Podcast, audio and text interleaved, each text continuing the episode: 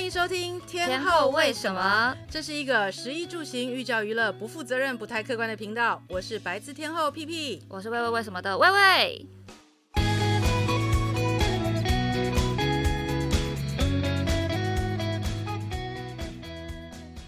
一整个就是吃到吐血。出来生气的那种概念就对了。我们今天只有两个小时，因为他说待会还有人。然后我们，我我我觉得我们光是这一集就可以录个一个小时。我我可能这样光抱怨要生气就可以生气很多。光是那一家店就可以讲一个小时了，对。嗯、呃，应该不到一个小时，我可以精缩浓度啦。但是因为有很多间店让我很生气过，所以我精缩浓度起来可能也差不多一个小时吧。好、哦，那我要直接切入主题了，来跟大家分享一下我们这一集主要聊什么。这一集要聊的是呢，最雷的用餐体验。皮皮姐刚才已经忍不住，你知道，一开门，一打开录音室的门就开始说：“我跟你讲那一家 B 就是怎么样怎么样。”我这必须说，就是用餐很雷这件事情啊，嗯、其实。有非常多的面向可以让你总结成这个很雷的经验，嗯、就是像我自己的话，我觉得我会比较在意的其实是菜品的口味，然后还有卫生环境。就是如果有虫虫，真的打妹。然后我还大补不行咯，大埔哦，好，好像又可以。让我想一下，哦，对，我觉得应该是，其实总结来说，我觉得雷就是你的期望跟你的实际获得有落差，嗯，不管任何一个面向都会造成这个雷的经验。嗯，那刚才 P 姐说那个。我刚才自己也很惊讶，你竟然会觉得那家很雷，因为那一家我们今天都不会说任何的店名，大家可以自己靠想象，但我们绝对不会说店名。所以那一家这么预约困难店，就是大家所有 foodie 争相去吃，然后你觉得很雷。其实我跟你讲，我他刚开幕的时候我就去吃过了，其实那是非常久以前了。那我去的时候，其实第一我为什么后来再也没有去？even 他后来变得这么有名，我都没有去的原因，就是因为老板让我非常不舒服。吃饭的时候让我很不舒服，他的那个，我认为他是可能 EQ 有点问题啦。那个店的环境是比较，呃，是那种哎，只能坐八个人哦，所以他会真的一对，嗯、就是一对八跟你们就是全程互动这样。对，基本上他的吧台里面应该都一直维持有三个人吧。OK。所以其实这样讲，我认为台北在吃很难定位的人应该都知道，就是那个间店只有八个位置。嗯嗯嗯，嗯，对，而且它不是 fine dining，它是走那种居居酒屋。啊，我不会讲出来啊，不然我会可能会被人家，我也会帮你逼掉。对，我一定会下面会被骂死。其实那天呢，我觉得很有趣，就是我大概已经隔了。七八年以上，我想不止。他这间店应该开了七八年以上了。哦，因为可是他变这么红，预约应该是这五年最近对不对？这五五年，我想疫情前他也也还蛮预约困难的了，所以其实应该有五年了。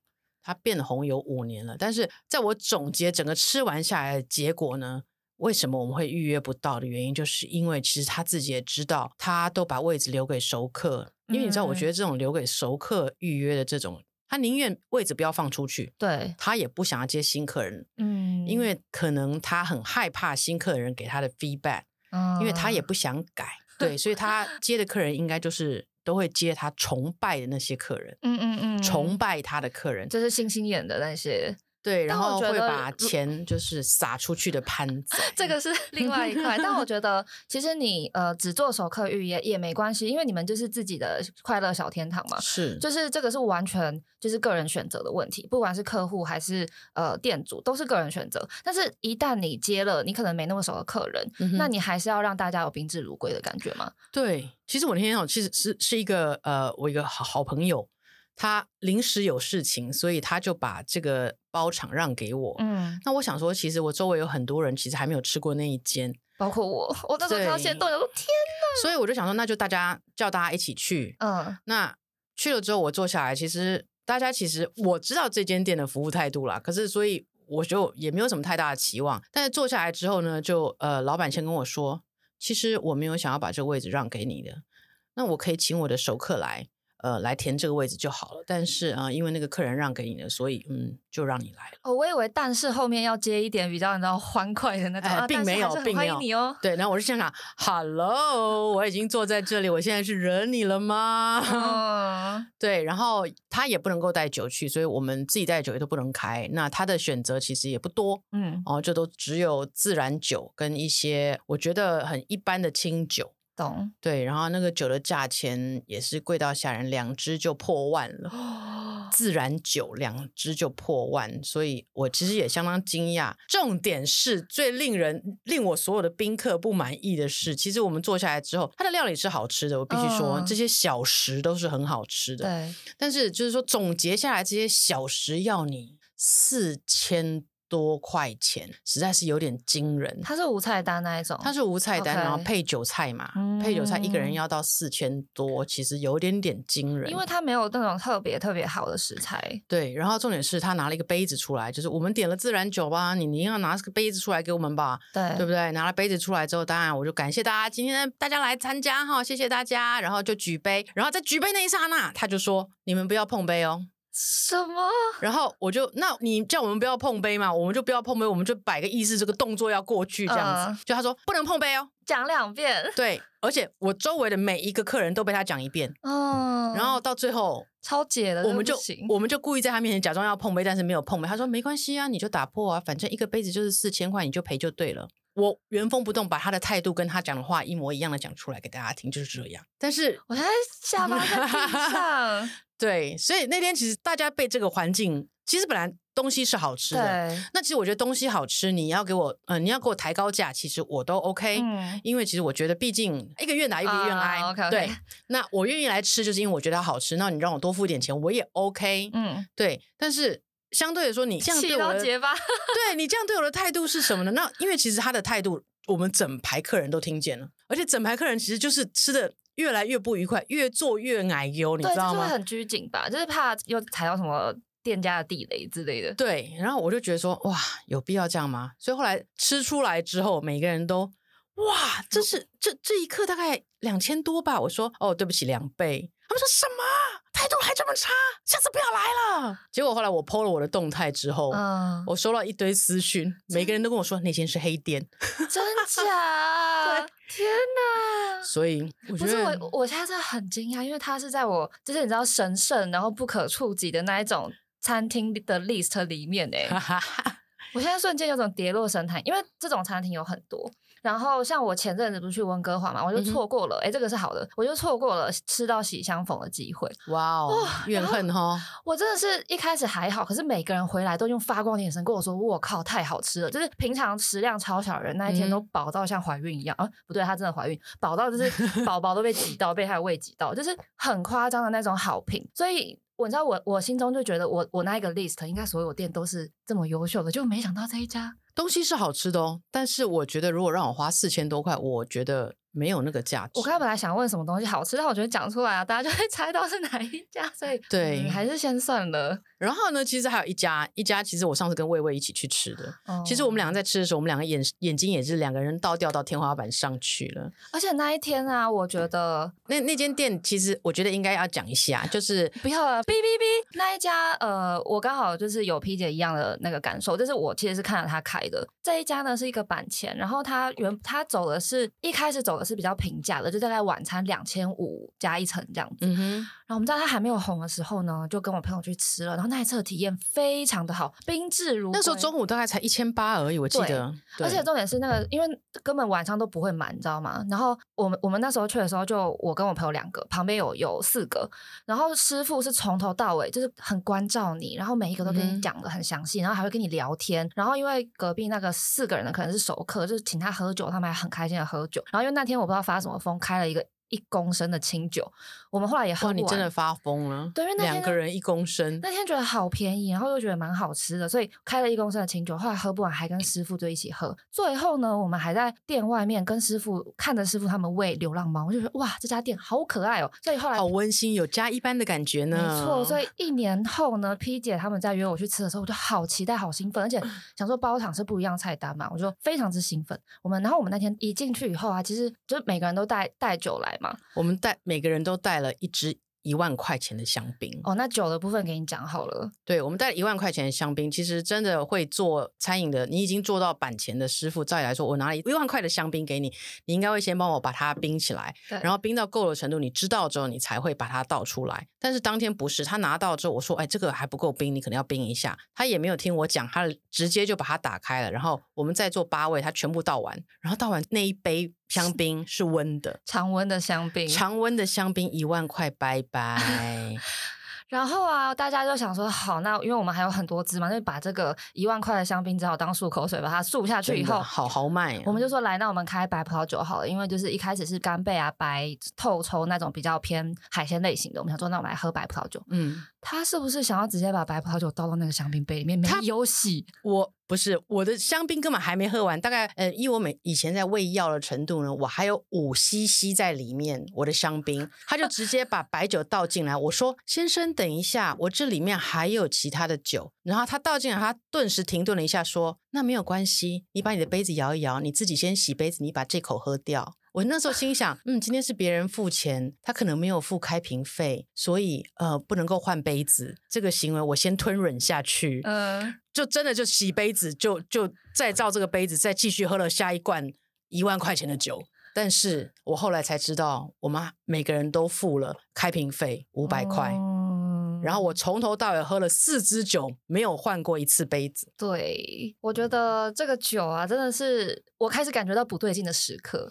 我一开始都只是觉得，哎。好像今天好安静哦，就是因为他很忙嘛，就是其实就师傅一个人加上两个小帮手，然后要上八个人。我想说，嗯，应该就是因为师傅很忙，没有空跟我们聊天，所以我就一开始没有觉得不对劲。然后后来在开始吃东西的时候，觉得今天不是包场菜单吗？什么？我觉得吃起来好像食材上面没有特别特别的，嗯哼，就是特别，就是呃，可能还维持之前一千八的状态了，所以你会觉得落差期望值跟落差有点大。对，对，我觉得是有多了几罐，可能海胆。呃，类的东西，鲍鱼跟海胆。对，那重点就是，其实我们就不就食材而论了，因为我觉得。这个东西价钱呢，我们愿意付这个价钱去吃，大家心甘情愿。嗯，对。那如果不喜欢的话，其实就下次就不要去就好了。对。但是我觉得很多东西其实吃这种料理店啊，我觉得很多是你必须要搭配服务。就说为什么米其林是要整个整体的服务 OK，嗯，才会叫做米其林嘛？虽然我也不太相信米其林这个东西，但是问题是它会从服务啊、环境啊、食材啊、跟 CP 啊来讨论这整个 overall 的状态。对。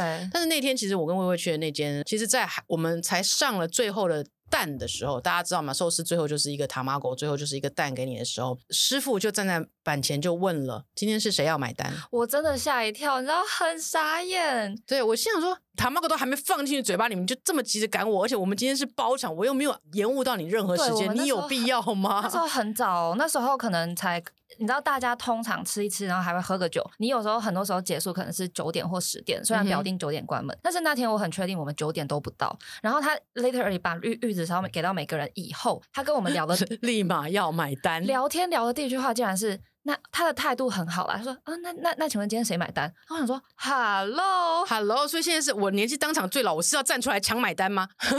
那种感觉。然后后来，呃，我自己觉得就是我有点傻眼是。他后来就是讲完买单以后，因为买单刚好是在就是桌子的另外一侧，然后因为那边那个我们说到那个比较有知名度的人坐在那边，然后他就只跟他聊两，这个是一个小细节，哦、但我也不是说你不能跟他聊，当然大家看到有知名度的人都会想要多讲几句话嘛，嗯、但但我觉得这是对一个跟我之前的体验有落差，就是你刚开店的时候，你要累积这个。口碑的时候，嗯、你是每一个人都很嘘寒问暖，对，而且很真诚的跟你聊天，然后还跟我们分享他开这个店背后的故事。嗯、但是你现在红了，可能开始预约困难了，然后你就只挑就是你想要服务的客户来服务了吗？就我、嗯、我当然没有觉得这不公平，这很公平，就是人家有知名度也是有靠他们努力。但是我那天就坐在旁边，然后再综合整个用餐体验，我就觉得我再也不会来。对，我要收回我之前对他的好评。我回回去以后马上把我 IG。之前的那个食品隐藏，这是我的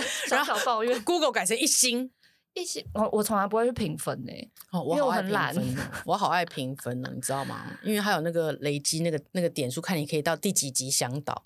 我现在已经累到第八集向导，哎，第八集很强哎，很爱评。但我突然想到，之前不是有一家很难一点九颗星的，是因为太难定位被。渡边渡边，这个可以讲渡边，它是因为太难定位了。不过它是好吃的啦。我觉得板前呢，其实我回台湾就是吃板前下来呢，可能也是有个十几家，然后有其中一家呢，是我其实很不忍心批评他，但是 很不忍心是多不忍心。但我今天真的好想讲，因为正好 P 姐讲到这家，它是两个字。啊，OK，对，我知道。然后它其实评价蛮好的，它价钱很平易近人，不是吗？就价钱合理，可能就晚餐三千这样子。嗯哼。然后我觉得师傅呢也是态度非常好，里面的人态度都非常好。嗯哼。只是我去的那一天呢，真的不知道中了什么邪。首先是他的那个，我进去以后，我是在那个吧台的位置，嗯、他的吧台吧台椅背后面呢是一大面镜子。嗯哼。然后我的眼前也是一个镜子，所以我可以看到反射我后我后面的一个状态。嗯哼。我从头到尾吃饭都看到两个服务生站在我后面，literally 这样站着，然后这样盯着我，然后我。每次寿司一拿起来都还没放到嘴巴，我的盘子就会不见，就很紧张，你知道吗？然后我后来就有 那片镜子增加了你的压迫感，对，这是要找风水师了，他的风水师跟设计师做的不对。我后来就有跟他说不好意思，因为我吃饭真的比较慢，嗯、我就后来就有跟他说不好意思，我吃饭比较慢，我寿寿司会分两口，你可不可以盘子留给我？他说没有问题，可是你还是可以看得到，我每次拿起来的时候，他就这样看一下，然后哎，吃完没？吃完没？然后我那天就被被搞得很紧张，要助跑来收盘子，对，然后我就想说。我不确定是不是有翻桌，因为我其实定的是可能六点，嗯、我觉得可能是有翻桌的压力，所以上的非常的快，真的很像在喂猪呢。但是 你不知道吗？你知道寿司之神在日本的寿司之神，他吃一次大概就是四十五分钟哦，好吧，那合理。而且他是你手拿起来吃掉之后，他马上下一颗就来，他没有让你有余地，而且他也不 serve 酒。哦，他就是让你你吃完滚。但我那天有喝酒啊，所以就是其实你知道在你会发现在日本吃寿司哈，他们的酒的选项其实很少。嗯，因为吃寿司在日本来说，它不是一个让你喝酒的地方啊，它不是让你慢慢坐下来聊天聊一个晚上的地方。所以很多寿司店像寿司之神是四十五分钟就让你走，Okay. 所以你会更有压力，因为你一罐接一罐出菜那个速度会让你必须要赶快，他放下你就要拿走吃，放下你就要拿走吃，他是以那个速度在算你的。那我稍微释怀了一点。但是我还有但是哦，嗯、这个就绝对不可忍了。好的，就是后来就是寿司，我不知道师傅也很紧张还是怎么样，反正那个寿司每每次到我前面就会在我眼前下寿司米，就那个米下面的米会开始掉到盘子上。啊、我想说哇，这个巨尴尬。可是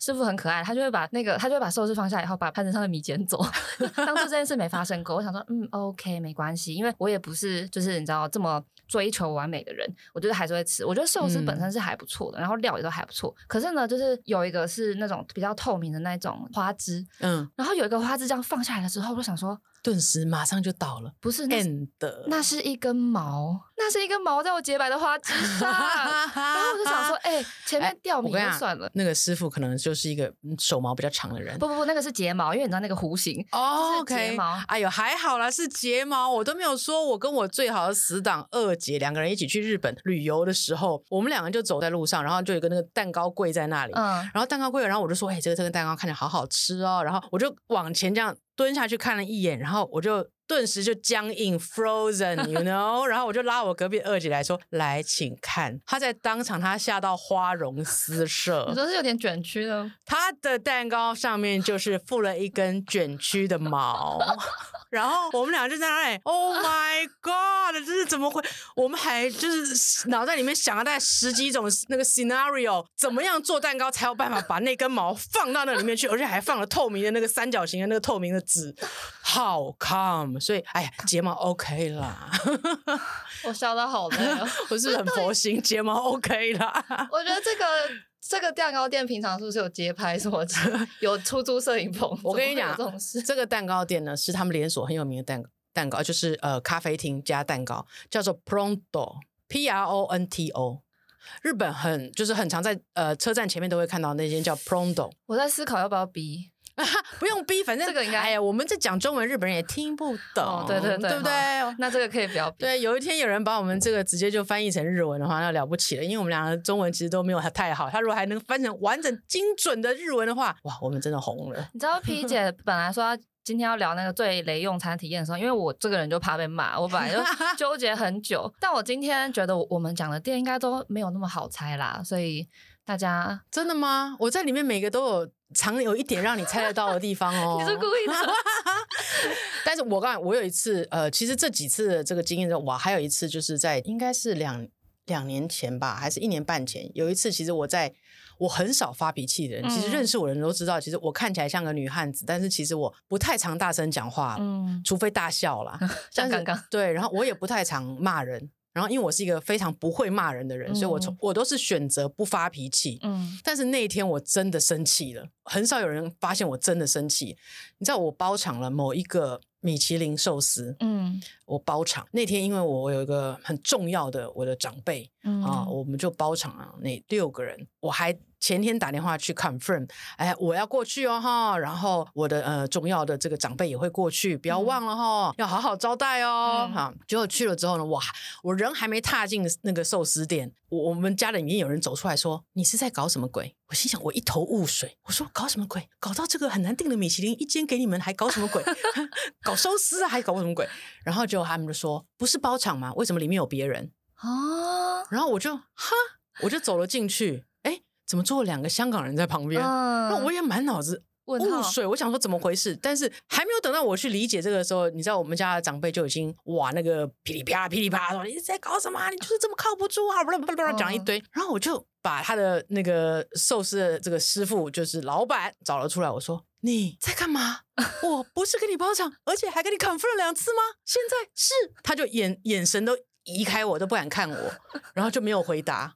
什么没都没有回答我，然后他心虚到不行。因为你知道，就是他们很难定。对。然后他就是后来为了要接那些就是疫情有时候不能开的时候的那些人，然后他要消化之前的客人，对，他就硬是塞在我的我同一间里面两个位置。对。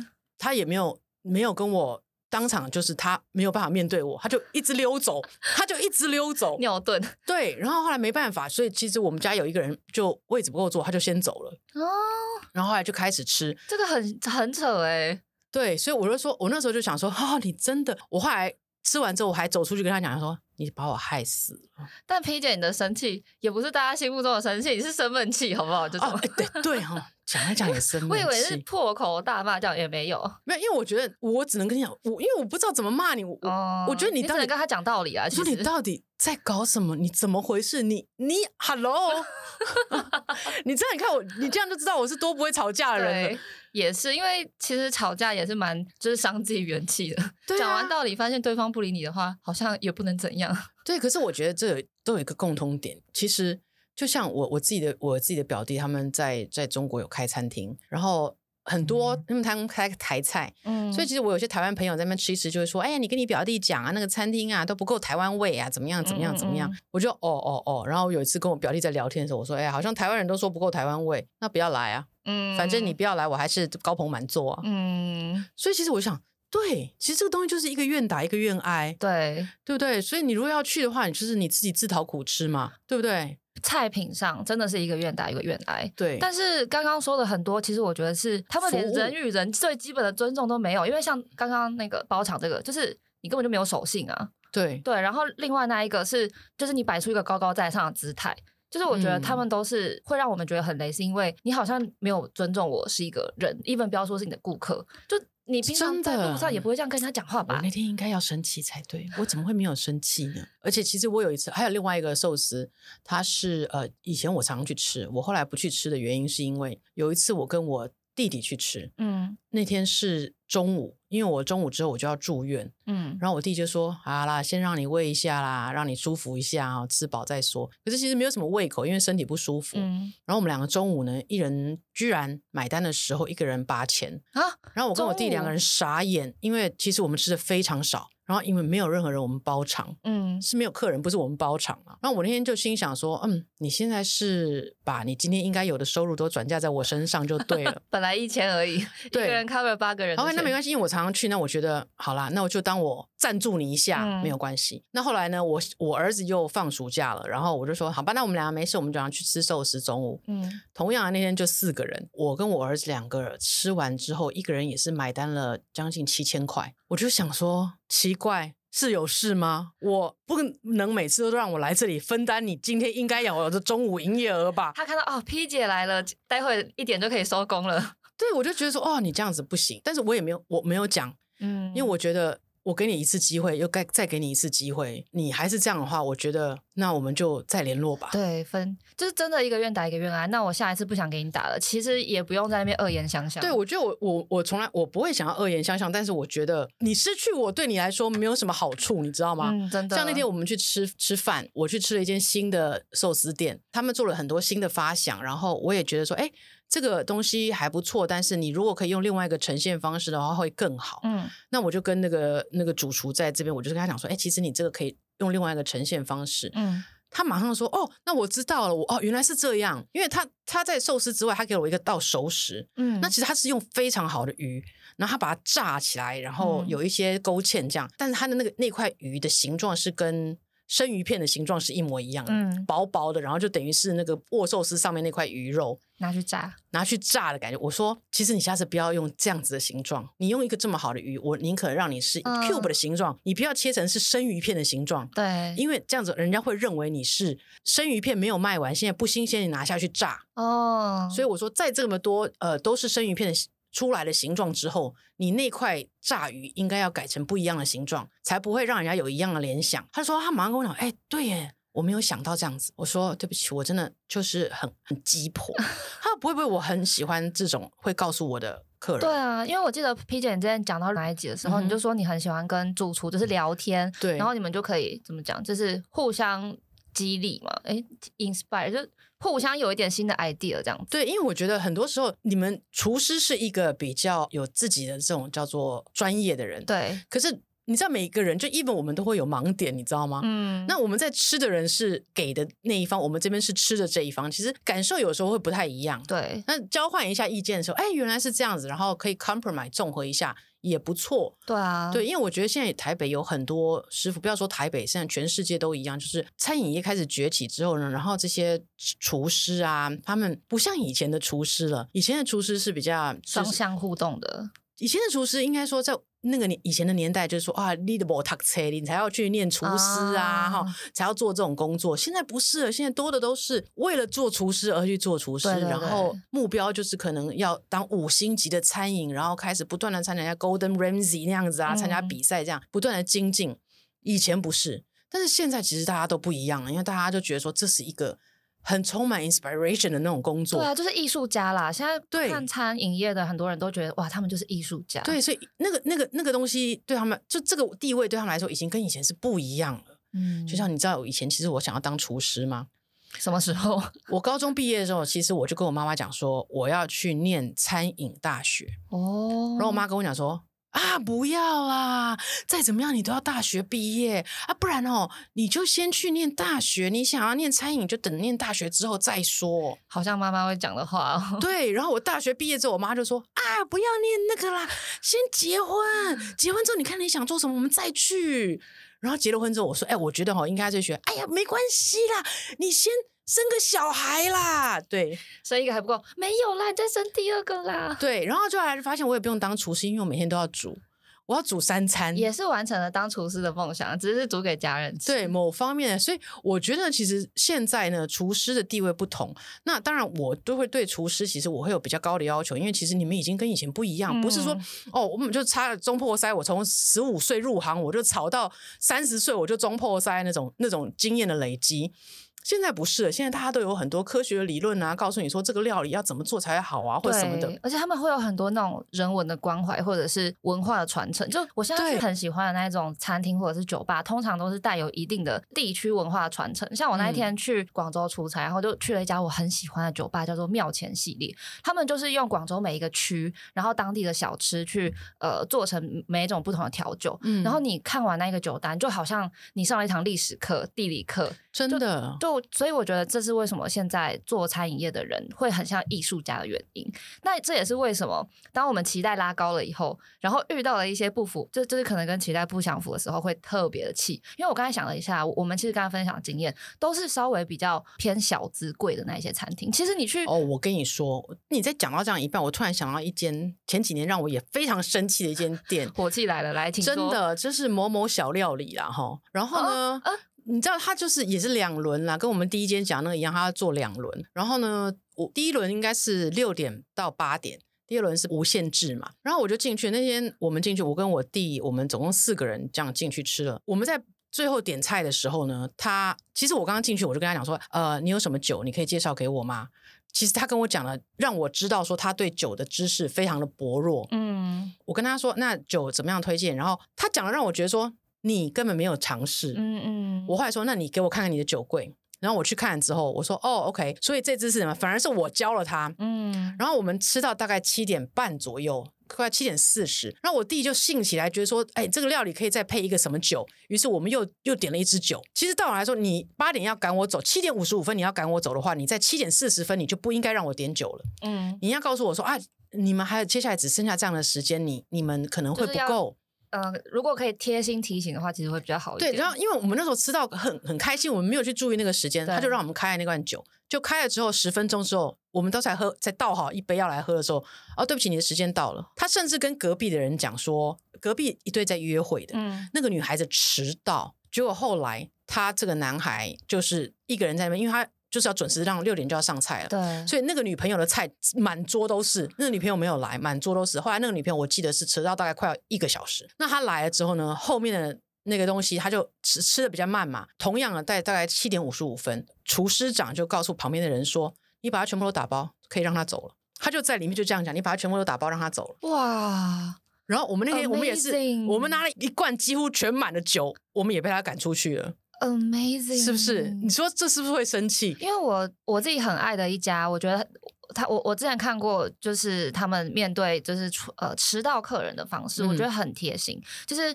他那个人好像说会迟到半小时，然后他就先让那个呃先来的人，他他们也是一对情侣，但是是女生先来，然后他就先拿一些那种清口的小菜给那个女生，然后还确认他们有没有要点酒。那个女生说没有要点酒，可是他还是把他们下酒菜的那一个呃小时给他，嗯、然后就说怕你饿，然后有问他说你要不要先呃上一点小菜，不会影响男生吃的进度的那一些小菜，嗯、问女生要不要先吃，然后那个女生说不用，然后那个男生来了以后呢，他就问跟他们，他我觉得真的很贴。其实他跟他们说，嗯、呃，我们就是待会会出的有这个顺序。那因为你们来的比较晚，你觉得我这三个可以一起先上给你吗？嗯，我我那时候在旁边看这一切，我就觉得你不愧是我的爱店，你怎么连迟到都处理的这么好？是不是？可是我觉得，当然迟到是不好啦。对，但是我觉得你应该要尽一个提醒的责任。嗯，然后你可以有另外的方法，你不是在在他们面前说这些都打包，全部帮他打包。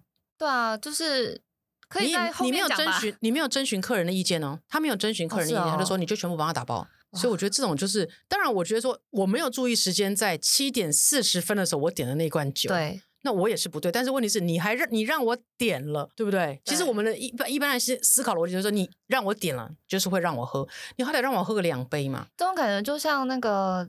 去咖啡厅，人家说一个我们用餐时间是九十分钟哦，然后我就会在八十分钟的时候说，我可以再点一杯吗？他说嗯，可以可以，然后这样你就可以再续个九十分钟。对，可是我觉得这种东西真的就是期待值跟那个啦，也不能说什么、嗯、，maybe 我们也有错啦，对不对？但我现在这这句话就是怕你就是之后不会被人家骂。对，我们其实也是有不好的地方。你知道我上次就是去吃，就是我怕被骂的最高层级呢，就是我有一次去吃完一个台北很老牌的一家西餐的 fine dining。然后我就期待很久，哦，我我那时候应该还在上海，我我我是为了那个回来，就是快上一个周末回台湾这样子。为了那个回来，所以你的期待值肯定很高，那是你的错，我先骂你。对，你的错，我不小心把它想的太神了。然后我一开始吃的时候，我就想说，一开始几道这是中规中矩，我想说没关系，精彩在后头。然后吃吃吃，想说，嗯，快结束了，怎么怎么还这么冷静？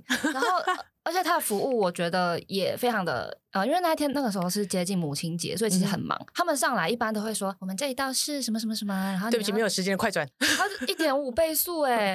而且就是我有些时候，因为我会记录嘛，我我有些时候没有听清楚，可能说啊波特菇，然后他就会忽略我的问题，然后继续就是把他那那个台词背完这样。所以那一天我就是吃到最后的时候，想说，嗯，OK，暂时看不出来他厉害之处。到后面上甜点嘛，还有三道甜点，嗯、第一个是清口的那一种，就是冰沙，冰沙。那个冰沙呢，我用闻的时候想说呕吐物，然后我想说，哎，不对啊，我昨天没喝那么多吧？然后我就让我朋友闻，我朋友说，哎，呕吐物，那个东西我还记得，咖啡油加芭乐加莲雾。喝 对喝，然后我们两个人喝了一声，哦，可能是 闻起来的问题。一吃，哇靠，冰的呕吐物。然后我们两个说，哎，不对吧？然后我们就真的忍不住了，因为前面的餐我们也不是说特别满意，嗯、我们就跟那个 waiter 说，哦，我们觉得这个味道有点特别，嗯、就是嗯、呃，有有没有人这样子分享过？嗯、然后那个店员说没有，就走了。然后我想说，嗯，OK，那那个态度就是告诉你说，我们这里你不来，我们也是满坑满谷。对，你如果觉得他呕吐，且那你就先。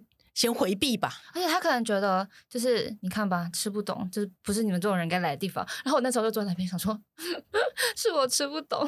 然后其实我当下超想要，就是发个 IG 说什么天哪，我吃到呕吐物。可是后来觉得算了，那家店那么有名，一定会被大家觉得是我吃不懂。你真的很怕被骂、欸，我还是闭嘴好了。那我就怕被骂。我刚刚我们来来之前，我们去喝一杯咖啡，然后点了一个红丝绒蛋糕。我很喜欢吃红丝绒蛋糕，嗯、因为它很很会很绵密，然后里面会有很多马斯卡彭的那种、嗯、那种感觉。